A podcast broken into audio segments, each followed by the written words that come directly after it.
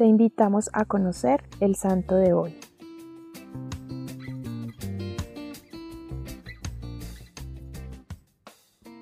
Hoy te presentamos a Sanaldo. De Sanaldo tenemos muy poca información.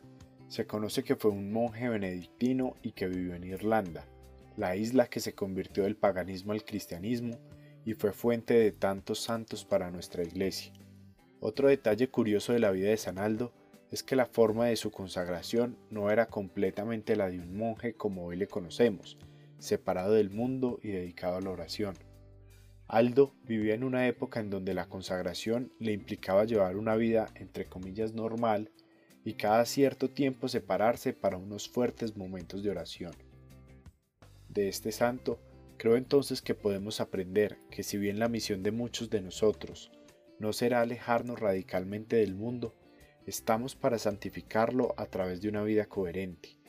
Pero es imposible tener esa coherencia de vida si no separamos momentos dedicados a la oración y a tener intimidad con Cristo. Que este nuevo año tengamos el firme propósito de dedicarle al menos un momento diario a Dios para crecer en amistad con Él. Señor, ayúdanos a cumplir tu mandato y ser sal del mundo y luz de la tierra, pero para eso, llénanos de tu amor y danos la fuerza para tener una verdadera entrega a ti. Amén. Cristo Rey nuestro, venga tu reino.